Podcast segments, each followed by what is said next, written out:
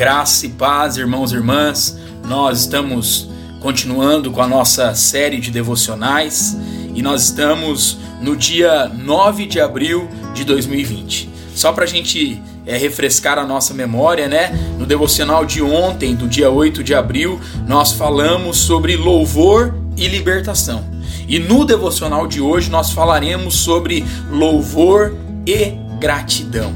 E o texto básico para nós conversarmos um pouco sobre isso se encontra lá em 2 Crônicas, capítulo 20, no versículo de número 22, que nos diz assim: Tendo eles começado a cantar e a dar louvores, pôs o Senhor emboscadas contra os filhos de Amon e de Moabe e os dos montes Seir que vieram contra Judá e foram desbaratados. Irmãos e irmãs, a estratégia de cantar hinos de louvor e gratidão ao Senhor funcionou de maneira maravilhosa.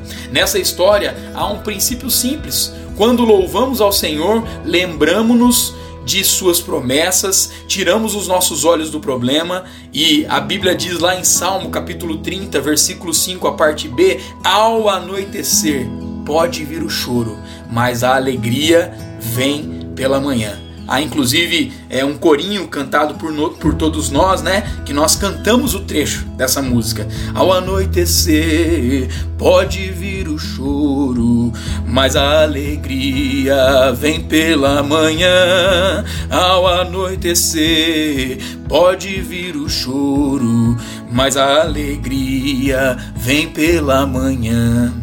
Quando nós louvamos ao Senhor, reconhecemos que Ele está conosco e não há nada que não possamos vencer por sua graça e por sua presença em cada um de nós. Salmos 40, versículo 3 diz assim: Me pôs nos lábios um novo cântico, um hino de louvor ao nosso Deus. Muitos verão essas coisas, temerão e confiarão no Senhor. Uma atitude de reclamação e desespero nos leva a autopiedade, mas uma atitude de louvor e gratidão renova a nossa dependência de Deus e ao mesmo tempo em que nos leva a visualizarmos sinais de possibilidades e de esperança sobre a vida de cada um de nós.